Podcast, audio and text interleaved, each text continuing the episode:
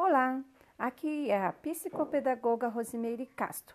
Eu vou ler um pouco do livro Avaliação Psicopedagógica Recursos para a Prática, de Rosa Maria Junqueira, da WK Editora.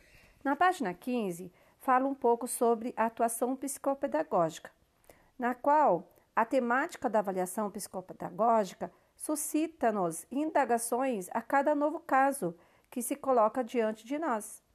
Há vários recursos que podemos usar. Estes podem variar de acordo com cada sujeito e suas necessidades. Daí o primordial importância do profissional conhecer e saber os recursos com os quais pode contar, e tendo o discernimento do que em psicopedagogia mais importante do que se usa e como é e quando usar, pois é uma variante a depender do sujeito que está diante de nós.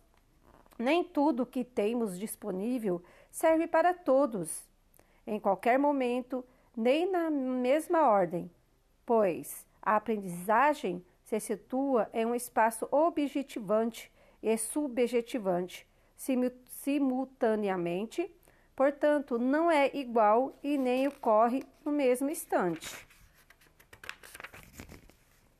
Todavia, o melhor e mais importante recurso em psicopedagogia é o próprio psicopedagogo, o modo como se interage com o sujeito e este com o objeto a conhecer. Tudo isso ancorado em uma teoria suficientemente boa.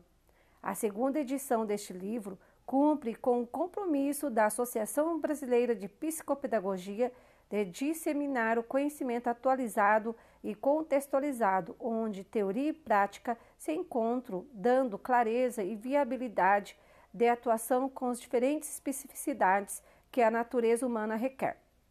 No texto, aí agora tem um resumo do livro, tá? No texto, a nossa casa, a família como recurso no processo de diagnóstico, um olhar sistêmico sobre as questões de aprendizagem. A autora Maria Helena Bartolo realça a singularidade de cada indivíduo para a potencialização da aprendizagem.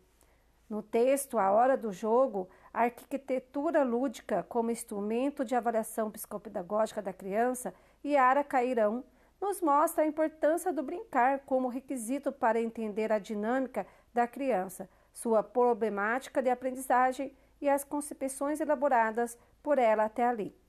No texto Entrevista Operativa Centrada na Aprendizagem, a EOCA, a autora Manuela Barbosa nos apresenta um importante recurso estruturado elaborado pelo psicopedagogo Jorge Visca, que possibilita ao ser aprendente nos mostrar o que sabe.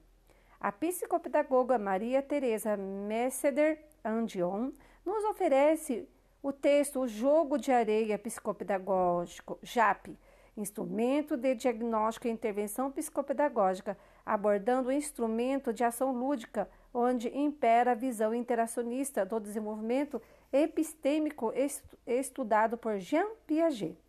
No texto Desenho e História, uma contribuição de Walter Trinca para a psicopedagogia. A autora Galeara Matos de França Silva presenteia os psicopedagogos a oportunidade de usar um instrumento simples e igualmente significativo, importante para a compreensão do sujeito e sua problemática em torno da aprendizagem. Com maestria, ressalta que mais importante que o desenho é como o autor deste relata, enfatiza-se assim a importância do profissional psicopedagogo atentar-se à relação estabelecida entre ensinante e aprendente no contexto psicopedagógico.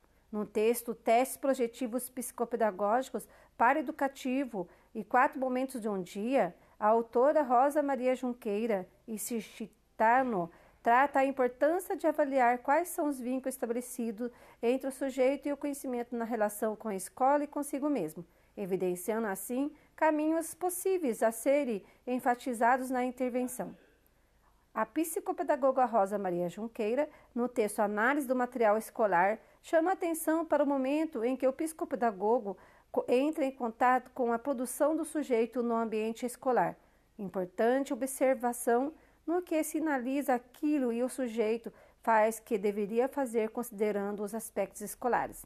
Em outra inserção, inserção Rosa Maria Junqueira, com o texto Avaliação Psicopedagógica da Leitura Escrita na etapa inicial da alfabetização, mostra-nos, para além da faixa etária ocasionalmente da alfabetização, mostra-nos, para além da faixa etária, ocasionalmente encontramos crianças e adolescentes que ainda não dominam a habilidade da leitura escrita. E assim a autora nos apresenta recursos para a compreensão dessas especificidades da aprendizagem. No texto Perspectiva Psicopedagógica de Avaliação da Ortografia, no ditado balanceado, a psicopedagoga Andrea Aires, a partir de um instrumento elaborado pela psicopedagoga Sona Mogen, aponta-nos mais um recurso de análise objetiva do desempenho ortográfico de crianças em diferentes faixas etárias. No texto Contribuições do TDE, Teste de Desempenho Escolar para Intervenção e Avaliação Psicopedagógica na Escola, a autora Sônia Aparecida Monção nos faz pensar aspectos quantitativos e qualitativos acerca dos conteúdos e propostos pela escola. A autora Beatriz Vargas Dornelles, é, no texto Avaliação da Matemática, Competências Numéricas e Competências de Base, retrata os procedimentos e descreve possibilidades de investigação nesta área de conhecimento, apontando para a real necessidade de pesquisas no Brasil para avaliar instrumentos nessas competências. A, a psicopedagoga Edith Rubinstein vem completar a obra com o texto A Especificidade da Avaliação Psicopedagógica Interventiva, apresentando-nos a ideia de que o modo de realizar a avaliação psicopedagógica é um recurso pessoal, existencial e profissional de cada psicopedagogo, sobretudo que todos devemos estar atentos às diferentes formas de expressão do sujeito que aprende Algumas considerações a respeito da avaliação psicopedagógica da aprendizagem nos mostra as questões éticas e técnicas a partir do Código de Ética do Psicopedagogo, responsabilizando os psicopedagogos quanto à avaliação psicopedagógica nos estritos limites de sua competência. Em nome do Conselho Nacional da Associação Brasileira de Psicopedagogia, cabe-nos congratular a cada uma das autoras pelas prestimosa colaboração de compartilhar seus conhecimentos construídos ao longo de sua trajetória profissional. Então, aí eu parei aqui na página 18 do livro. Avaliação psicopedagógica.